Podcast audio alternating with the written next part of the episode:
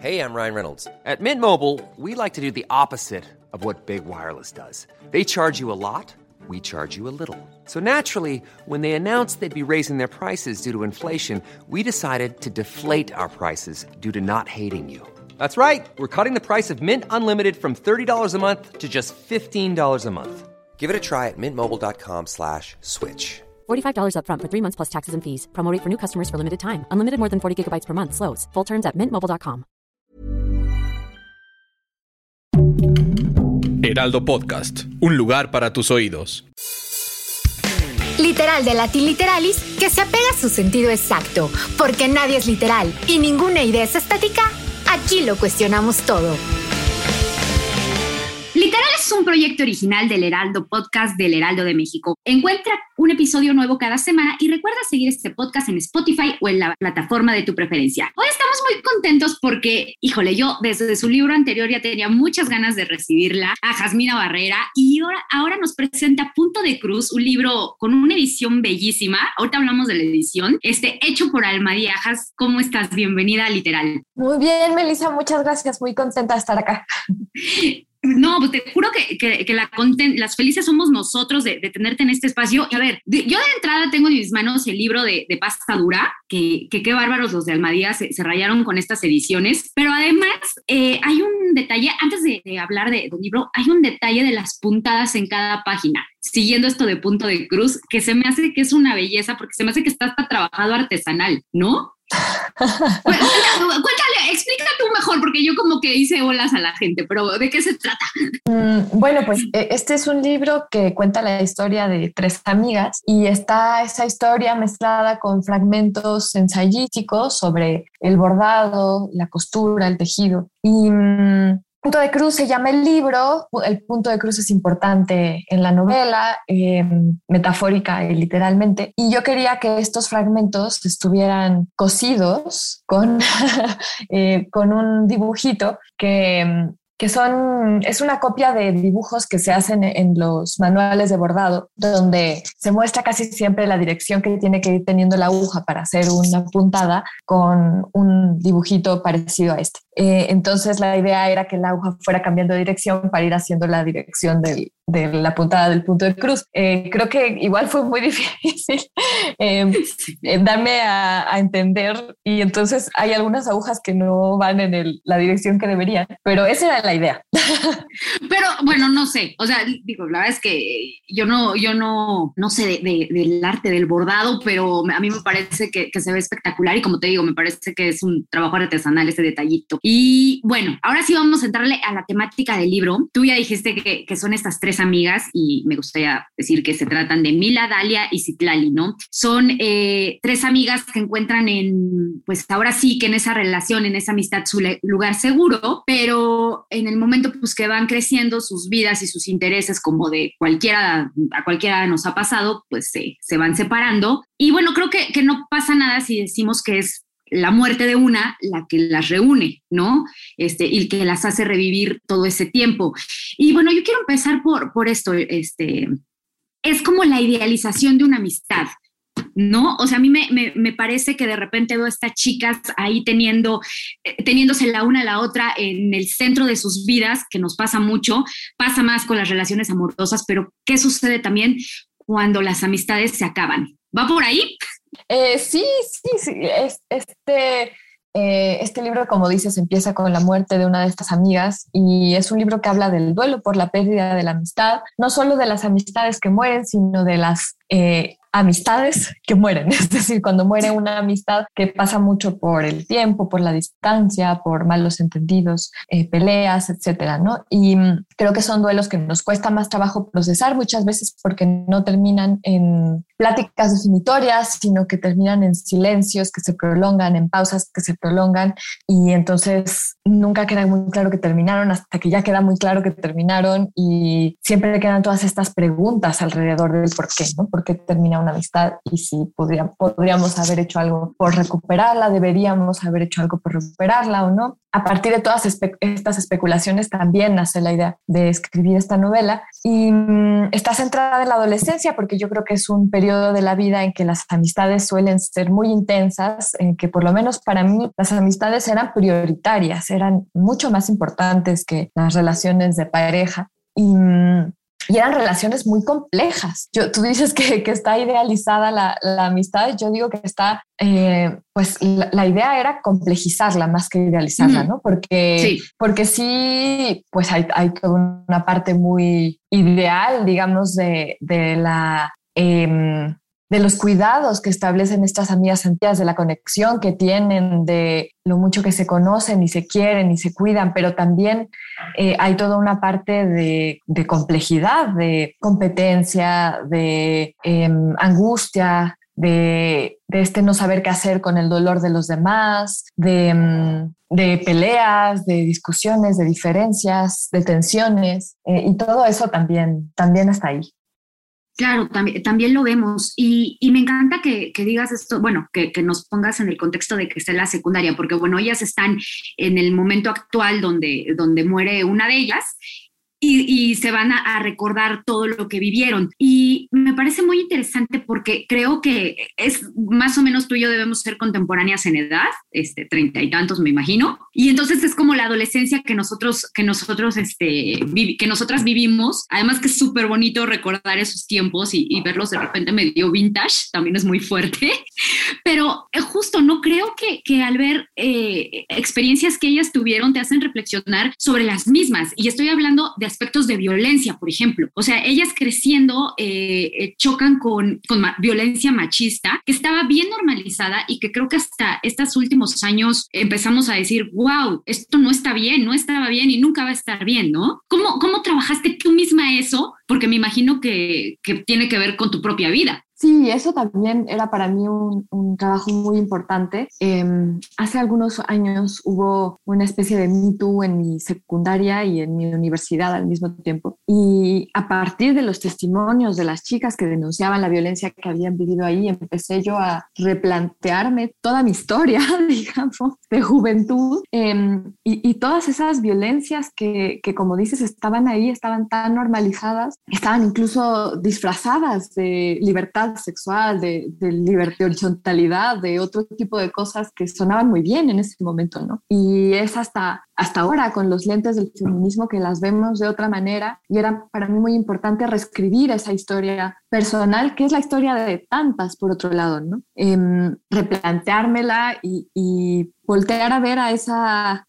a esa chica adolescente que era yo con compasión y con comprensión. Es una época muy difícil la adolescencia, o por lo menos lo fue para mí, porque estamos en cambio permanente, ¿no? Nuestra, nuestro cuerpo está transformándose, pero también nuestra identidad. Y eso nos vuelve muy sensibles, creo yo, justamente a ese tipo de violencias que permean en esta eh, sociedad machista, capitalista, etcétera. Y entonces eh, yo creo que las, las, violencias cuando te tocan en ese momento de la adolescencia te tocan para siempre, ¿no? O sea, puedes después elaborarlas, trabajarlas, hacer cosas con ellas, pero habrá quien, que no logre superar eh, esos, ese sufrimiento. Claro, por eso me parece un libro bastante relevante tanto para nuestra generación, porque te digo, nos hace, eh, además de vernos vintage, este, pues recordar, además que, traes ahí un montón de, recuerdos musicales y, de libros que, está bien padre, ahorita hablamos de eso, pero también para, para las chicas más jóvenes, ¿no? Aquellas que nos, las generaciones que nos siguen, porque bueno, si bien su realidad ya es otra, pues ahí pueden cachar muchas cosas y darse cuenta, creo, espero. Eh, hay otra parte también, el de las primeras veces, ¿no? Hablas de la adolescencia y todo lo que se vive ahí. Y las primeras veces, pues no solamente las sexuales, sino, por ejemplo, este viaje que ellas hacen eh, a Europa y que es como un sueño para, para cualquier jovencita, me imagino. Y, cuéntame también de esto, ¿cómo trabajaste las, las primeras veces? Este, cuéntanos qué hacen estas tres chicas ahí, ¿cómo va? Pues sí, eso fue muy divertido porque fue regresar a ese momento en que también se te está abriendo el mundo y eh, por lo menos yo lo viví con una voracidad inmensa, ¿no? Quería leer todos los libros, escuchar toda la música, visitar todos los museos. Em, ir a todas las fiestas. Entonces, eh, fue, fue recordar eso, esa intensidad eh, esa ansia, a veces también angustia. Y, mm, y los viajes creo que para mí siempre han sido muy importantes en términos de amistad. No creo que las amistades que se hacen en los viajes o que se hacen con los viajes em, son muy particulares porque los viajes puedes entender muchas cosas de una persona, ¿no? Pasando tanto tiempo conociendo su cotidianidad, su rutina, sus manías. Em, son son momentos en los que una amistad puede hacerse o deshacerse. O deshacerse, sí, justo lo que te iba a decir. Sí. Y, entonces para mí era, era bonito hablar de este viaje quiero decir, estos personajes son completamente ficticios, están basados en anécdotas mías, de muchas amigas, y, luego ellas mismas cobraron vida y, empezaron a, empecé a inventar mucho más, ¿no? Las cosas que les pasaban, las cosas que hacían. Pero sí es cierto que yo hice un viaje así con mis amigas. Es un viaje además que corre en paralelo con el viaje alfabetizar que hacen ellas, ¿no? Entonces hay un viaje eh, a Europa, em, de diversión y hay un viaje eh, a una población en Querétaro donde estas mujeres van a alfabetizar, en donde tienen ellas una especie de despertar a su pues a las desigualdades que hay en este país. ¿no? la conciencia este social. Exacto, la conciencia social, la conciencia de clase, todo eso despierta en ellas en ese momento y son dos viajes que las marcan absolutamente. Además, son viajes que, uno podría decir que son súper opuestos, ¿no? Por un lado, digo, están en Europa, que, sí, digo, no es que vivan súper fancy, pero pues están en museos, están viendo las grandes maravillas del mundo, y por otro, como tú dices, están eh, enfrentando totalmente de frente a la realidad de, pues, que se vive todos los días. O sea, me, parece súper interesante que además pongas este escenario en, en, la adolescencia. Muchos nunca tienen ese despertar de conciencia, de hecho, ¿no? Pues nosotras sí lo tuvimos y es importante también porque es ese, ese viaje a Querétaro es donde ellas aprenden a bordar y el bordado se vuelve un elemento muy importante en su amistad, ¿no? Es donde comparten la creación, es donde cada una va desarrollando también un estilo propio, un gusto propio y, y dándole sentido distinto cada una al bordado. Me iba, iba a tardarme un poquito más en entrar al bordado, pero ya, ya lo hiciste y me encanta porque escuché que defines el libro como un colcha libro. ¿Qué es un colcha libro?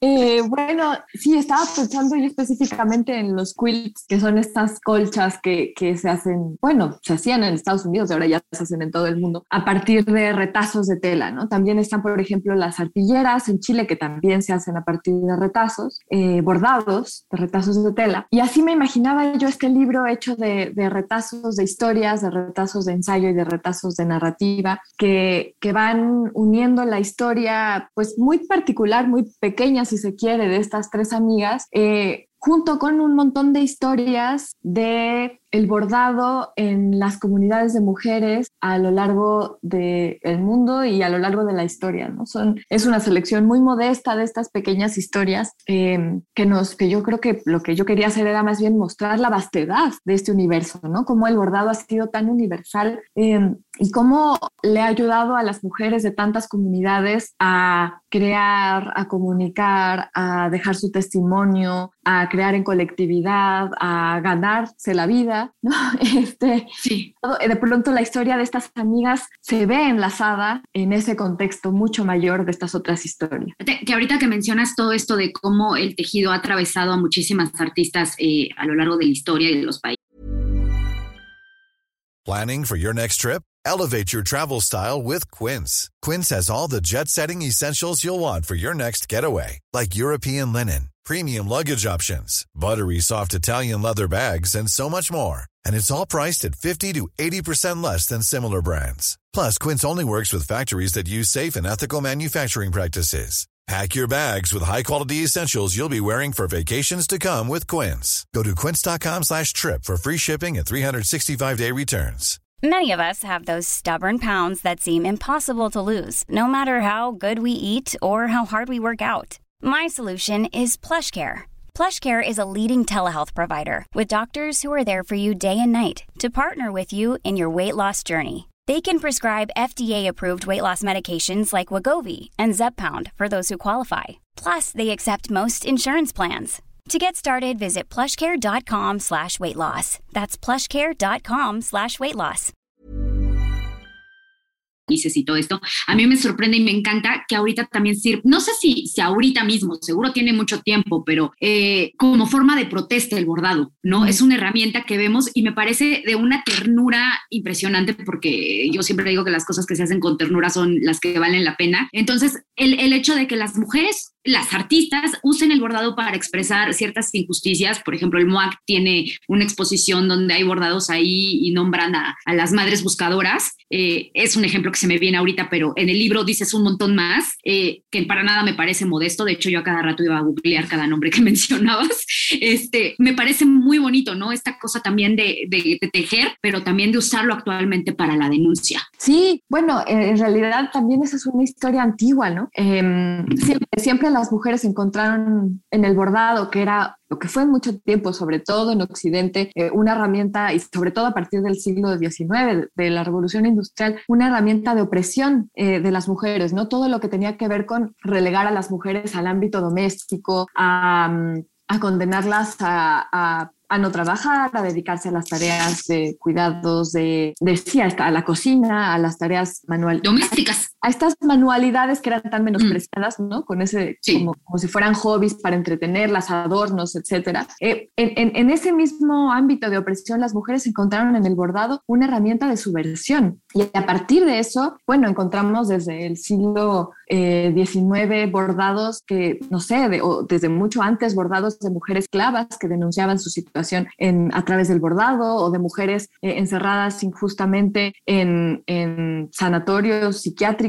que también denuncian su situación. Eh, y luego, a partir del siglo XIX, ya con más claridad, son las mujeres, en particular las sufragistas en Escocia, eh, las que vinculan el bordado con la protesta. Ellas, ellas mismas abren por primera vez en una universidad una, una clase de bordado ya como materia oficial de arte y le dan al bordado por primera vez el estatus de arte y ellas mismas bordan sus pancartas y sacan a la calle a las manifestaciones feministas eh, por el voto de la mujer estas pancartas bordadas con todas sus firmas. Y a partir de entonces el bordado no ha dejado de ser eso, como dices, una herramienta muy importante de denuncia y actualmente, como, como bien dices también, en México eh, es fundamental para los colectivos de búsqueda de personas desaparecidas, para muchos, muchos eventos que tienen que ver con feminicidios. Ha sido muy importante como recuperar esa herramienta que las mujeres tuvieron tanto tiempo a su alcance y recuperarla para los hombres también, ¿no? Porque también mucho tiempo los hombres eh, estuvieron de lado o, no podían utilizarla porque les parecía demasiado femenina y es precisamente el, feminismo el que se las está otorgando de vuelta y hay muchos hombres ahora que bordan también. Eso me, parece fantástico. Además, hay otra asociación eh, que porfa explícanosla, que es entre el texto y tejer, ¿no? Hay algo hasta, no sé si eh, gramatical o algo así, pero ¿dónde está esa conexión que, que está bien padre. Bueno, miren, está esta, esta mujer española, Irene Vallejo, que estuvo hace poco en México, que en su libro El infinito en un junco habla de cómo las mujeres fueron eh, muchas veces las contadoras de historias en las culturas, ¿no? Eran las que cuidaban a los niños, les contaban historias a la luz del fuego o les contaban historias eh, con algún fin didáctico. Y no es coincidencia que en español muchísimas de las metáforas que usamos para hablar de, la escritura tienen que ver con el tejido, la costura y el bordado. Em, decimos que hay un nudo en la historia, decimos que está la trama, decimos que eh, la misma palabra texto tiene la misma etimología que tejido y así hay muchísimas, muchísimas coincidencias más, ¿no? Em, entonces, pues claro, el, tejido, la costura, el bordado tiene muchísimas dimensiones de análisis, ¿no? Hay una que es la, historia física y otra es como esta historia metafórica eh, que, nos, que también encontramos en cosas que tienen que ver con nuestro cuerpo, porque nuestro cuerpo está hecho de pues, tejidos también eh, y que encontramos en muchos lugares de la naturaleza, en las hojas, en, en, pues en todas partes. En todas partes, porque además no, escribir es tejer historias. ¿No? ¿Quién, ¿Quién, lo dijo? ¿Carrión? No, porque no es frase mía, ¿eh? No, no me la... Ah, no, quién sabe, lo han sí, dicho. No sé, sí, seguro, pero, pero, pero está, está bonita. Oye, dejando tantito de lado la escritura, pero, digo, la escritura, el, tejido, pero no tanto porque al final a estas chicas era parte de, de, lo que las unía y que compartían, eh, hay, un, hay unas escenas que, que a mí me, me encantan, eh, que es cuando ellas mismas se ven eh, a través de los ojos de las otras una escena, por ejemplo, donde, donde se van describiendo, ¿no? Donde dicen es que era hermosa o que le dices que tu nariz es increíble y la otra pensaba que su nariz era lo más X. O sea, estos ojos de amor y de, pues, de sororidad que se, que se mezcla entre ellas. Esa conexión me, me, parece muy bonita porque, pues justo, ¿no? Como que rompe con esa, esa, ese falso mito del patriarcado de que las mujeres somos las enemigas número uno de las mujeres, ¿no? Sí, eh, yo creo que así funcionan mucho las amistades en esa etapa, ¿no? Que decíamos que, que estamos cambiando y tan preocupadas por nuestro físico también, por, por supuesto, por la cultura patriarcal. Eh, y las mujeres, las amigas funcionan mucho como espejos muchas veces, ¿no? Estamos con comparándonos permanentemente con ellas. Eh,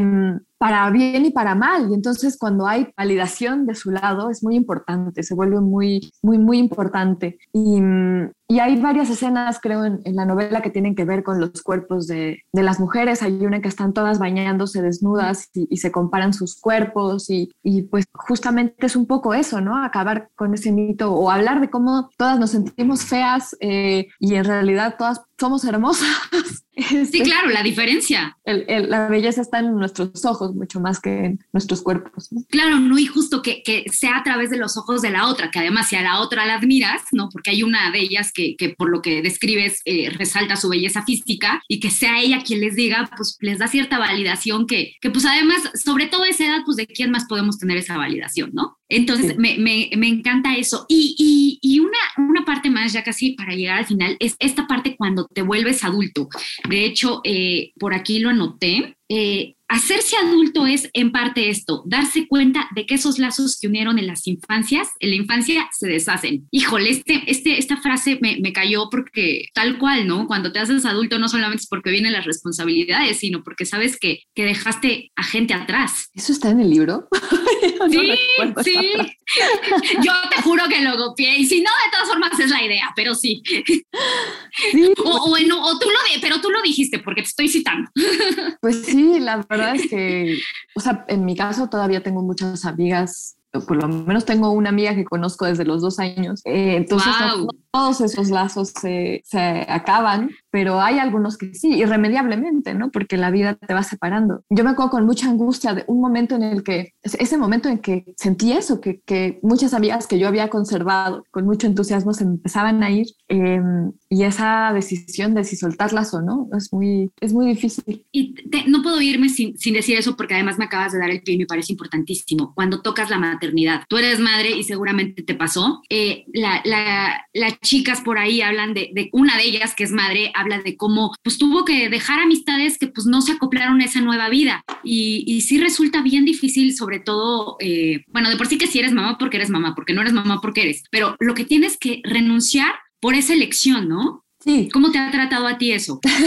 Porque, porque a, la pro, a la protagonista, pues más o menos. ¿eh? No, yo también creo que fue para mí uno de los motivos principales para escribir esta novela, ¿no? Para mí las amistades fueron eh, las relaciones prioritarias por muchísimos años. Yo soy hija única y estaba segura desde siempre de que si no cultivaba mis amistades me iba a quedar sola en la vida. Y cuando me visualizaba a mí misma de viejita, siempre era viviendo con amigas. Nunca era en una relación de pareja ni con familia, sino siempre era con mis amigas. Y la maternidad cambió todo para mí, o sea, cambia tu relación con absolutamente todo y también con mis amigas, ¿no? De pronto eh, empecé a hacerme de amigas que antes estaban mucho más lejos o que no eran tan amigas mías, pero no sé si vivíamos cerca y teníamos un hijo de la misma edad, eso era, eso era fundamental, o sea, ya a partir de eso se creaban lazos muy, muy importantes. Eh, y en cambio otras amigas que quizá antes eran importantísimas en mi vida, pues tenían ritmos distintos, tenían prioridades distintas, eh, algunas querían que yo fuera a la discoteca a las 12 de la noche y eso no era posible y, claro. y si no había esa, ese entendimiento, pues esas amistades, algunas las volví a recuperar después, pero algunas no. Eh, y entonces a partir de estas pérdidas fue que, fue que empecé yo con la idea de escribir esta, esta novela. No, y, y, eso es lo que me gusta mucho, porque vuelvo, vuelvo un poquito al inicio de, de, de lo que te decía, que es, sí, todo, se habla mucho, se escribe mucho eh, de, de, las pérdidas de, muerte y de las pérdidas amorosas, de esos lutos, pero híjolo, los lutos y los duelos, los duelos de, las amistades, eh, esos creo que nunca, uno nunca se compone, o no sé. Eh, Jasmina, este es un, un, podcast sobre libros y en el libro, en, en Punto de Cruz, mencionas varios. Eh, ¿Nos quieres dejar algunas recomendaciones para que le entremos un poquito más con unas dos, tres que, que te vengan a la mente? Sí, déjame pensar. Bueno, en, eh, para la escritura de este libro fueron muy importantes para mí los libros que hablaban de amistad entre mujeres. Eh, por ejemplo, o quizás el más importante se llama Los hermosos años del castigo de Flor Yegui. Eh, y también fue muy importante un libro de Sheila Getty que se llama ¿Cómo ser una persona? Creo que se llamaría en español. Eh, que es también una historia de ella con su amiga. Eh, hay un ensayo muy bonito que me encanta de Olivia Terova, que se llama Un lugar seguro, que también tiene un ensayo sobre amistad muy bonito. Y pues ahí les dejo esos tres. Está, está buenazo. Y obviamente dejamos sobre la mesa Punto de Cruz. Eh, como ya les decía, esta es una edición de Almadía y, y no, no tiene ningún desperdicio. Y bueno, eh, le, los invito por favor a, a, que nos sigan en nuestras redes sociales del Heraldo Podcast, en Instagram, en TikTok, en todos lados estamos como el Heraldo Podcast. ¿A ti cómo te podemos encontrar? Eh, estoy en Twitter como arroba gastronomía. Perfecto. Y, y, eres bastante activa por ahí, ¿no? Más o menos, o sea, la más o menos. últimamente no, no, nada más hago anuncios de ocasión porque ya me da mucho miedo todo el, toda la violencia por ahí. Sí, es cierto, pero bueno, al final también lo que nos interesa es estar enterados de tu trabajo y entonces ahí síguenos avisando. Gracias. Y bueno, a mí, a mí me pueden encontrar en arroba melisototota. De nuevo, es un gusto haberte tenido por aquí y Realmente. nos escuchamos la siguiente. Gracias. Hasta pronto, muchas gracias. Want to get a chiseled look in the jawline? Sculpt and shape your jawline with added volume from Juvederm Volux XC. Juvederm Volux XC is an injectable gel specifically designed to be robust enough to improve moderate to severe loss of jawline definition. And it is the first and only hyaluronic acid filler approved for the jawline. Add volume to your jawline for a chiseled look with Juvederm Volux XC. For important safety information and to find a licensed specialist, visit juvederm.com. That's J U V E D E R M.com. Not for people with severe allergic reactions, allergies to lidocaine, or the proteins used in Juvederm. Common side effects include injection site redness, swelling, pain, tenderness, firmness, lumps, bumps, bruising, discoloration, or itching. There's a risk of unintentional injection into a blood vessel, which can cause vision abnormalities, blindness, stroke, temporary scabs, or scarring. Talk to a licensed specialist to find out if it's right for you. Visit juvederm.com. That's J U V E D E R M.com.